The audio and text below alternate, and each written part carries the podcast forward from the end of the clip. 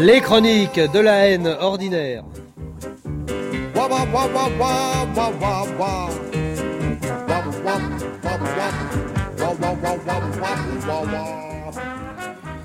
Dans une chronique qui se veut haineuse dès son intitulé, il était fatal que je rendisse un jour ou l'autre hommage à Pierre Doris, à qui nous devons d'avoir été le premier en France à oser expectorer en public les miasmes hilarants de l'humour le plus noir, à une époque où les quelques pitres notoires qui s'en nourrissent aujourd'hui têtaient encore le fiel dans les petits pots Blénina. Je ne suis pas peu fier d'avoir deux points communs avec Pierre Doris. D'abord, ces initiales infamantes, qui ont fait pouffer autour de nous des générations d'imbéciles, depuis la maternelle jusqu'à la semaine dernière, en passant par le service militaire et les banquets de famille. Et puis, nous collectionnons l'un et l'autre toutes les formes possibles de représentation du cochon.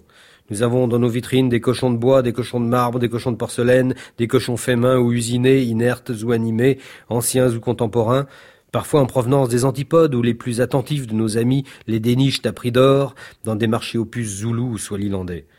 Il faut noter au passage que le cochon est un animal fort attachant. Il offre de nombreux points communs de comparaison avec un autre mammifère immonde et sans poils, passé expert en l'art de semer sa merde et de se vautrer dedans, et que nous appellerons Momo Sapiens en hommage à Maurice Chevalier qui a beaucoup fait pour l'amitié franco-allemande à une époque où le général de Gaulle lui-même n'y avait pas encore pensé. Cependant, de nombreuses différences morphologiques ou de comportement permettent aux plus demeurés des tueurs des Halles de discerner au premier coup d'œil un cochon de base à l'employé aux écritures moyens. Le cochon marche le plus souvent à quatre pattes, en grognant des borborithmes vulgaires et incompréhensibles. L'employé aux écritures, lui, ne se conduit ainsi qu'en période de rute extrême pour marquer son attachement à la pétasse zoophile de son choix. Par ailleurs, quand l'employé aux écritures patauge dans la gadoue, c'est souvent pour le plaisir alors que le cochon ne s'y résout que contraint et forcé par l'employé aux fourches et fumiers, qui n'est autre que le sosie rural de l'employé aux écritures.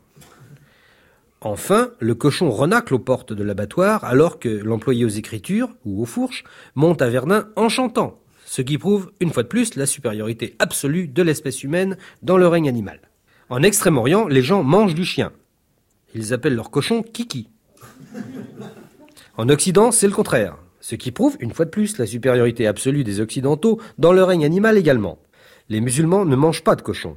Ils savent pas ce qu'ils perdent, me faisait remarquer l'autre jour sur le marché de Chatou un adorable charcutier barbu qui m'a redonné goût à la vie grâce à son travers de porc qu'il vend cru pour le barbecue après l'avoir fait mariner une longue nuit dans un mélange d'huile d'olive et de vin de Bordeaux relevé de thym, de sauge et de laurier. C'est presque aussi bon qu'une bavette de vache sacrée aux échalotes. Pierre Doris n'est plus un tout jeune homme. Pourtant, il continue entre deux théâtres et deux télévisions où sa présence parfois peut nous faire oublier Rému, à polluer de sa verve massacrante et anglo-rablaisienne les rares vrais vieux cabarets qui subsistent encore en Europe francophone après l'invasion des cucultureux 68 arts. À partir de ce soir, je signale, et jusqu'au 15 juin, vous pouvez voir Doris au Crapoussin à Genève. Allez-y, les Suisses, vous êtes moins cons que les Belges, vous allez tout comprendre. Quand j'étais étudiant, je me rappelle que je claquais tout mon argent de poche a entraîné nuitamment des connasses lettrées à l'échelle de Jacob ou au port du Salut ou à la galerie 55 pour aller me subjuguer les neurones à sarcasme sous l'éclat ravageur des horreurs salubres que Pierre Doris rugissait en rafale au-dessus de nos cocarums. Quand le rideau retombait sur cet homme d'élite, il était souvent trop tard pour que la conne lettrée pût encore décemment tomber la culotte sans se faire engueuler par sa mère, mais qu'importait, j'avais pris mon pied dans ma tête. Je me rappelle que souvent, près de la sortie, sur un tabouret de bar, on pouvait voir Madame Doris, une femme très douce et très charmante, qui attendait son bonhomme en lui tricotant des pulls verts pendant qu'il la traînait plus bas que fausse sceptique sur scène. Il repartait alors bras dessus, bras dessous dans la nuit, et c'était très joli. Un jour, Pierre Doris est parti au Kenya pour chasser le gorille.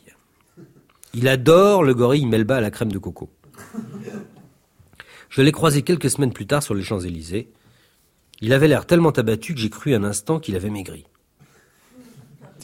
Mon Dieu, Pierre, lui dis-je, comme vous avez l'air sombre. Ah, m'en parlez pas, mon pauvre vieux, je rentre du Kenya. Ma vie est foutue. Je suis un homme fini. Allons, secouez-vous, qu'est-ce qui se passe? C'était pas bien le Kenya?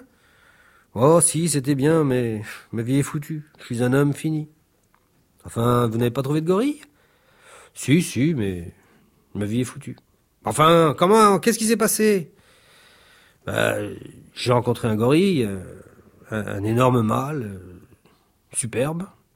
Euh, je tombe nez à nez avec lui, sous un ficus sirupeux géant. J'épaule, je tire, je le rate. Ma vie est foutue. Enfin, reprenez-vous, mon vieux, c'est pas, grave, il vous a pas blessé au moins. Non, non, il m'a pas blessé. Il, s'est jeté sur moi, il m'a, il m'a arraché mon fusil, il l'a cassé en deux sur ses genoux. Ma vie est foutue. Comment tout ça pour un fusil? Mais écoutez, il y a vraiment pas de quoi tomber en déprime. Mais c'est pas ça, vous y êtes pas du tout. Après, qu'il ait eu brisé le fusil, il m'a, il m'a enlacé. Il, m'a enlacé, il m'a retourné et, et il m'a. Non. Si si, ma vie est foutue, vous dis-je. Oui, bon, évidemment, c'est fâcheux, mais cette, cette étreinte n'a rien d'affamant pour vous. C'est un accident de chasse, c'est tout. Un, accident de chasse original, mais vous savez, Diane de Poitiers a vu pire le jour où elle a croisé Bambi dans le parc de Chambord. Oui, oh, mais ça, c'est une légende. Tandis que le gorille et moi, c'est la réalité. Vous comprenez? Ma vie est foutue, comprenez-moi. Lui, lui, il a sa vie là-bas. Moi, j'ai mes occupations à Paris. Ma vie est foutue. C'est une histoire vraie. Hein. C'est le gorille qui me l'a raconté. Au nom des 30 millions de Français qui n'en ont rien à foutre du sport et des sportifs, mais que le terrorisme musculaire des 25 autres millions contraint à ingurgiter présentement des tombereaux d'images, de sons et des cris consacrés aux gesticulations sudoripares d'une poignée de quadrumanes en caleçon, je remercie vivement les tennisman qui se cassent une patte et les footballeurs qui ont la chiasse.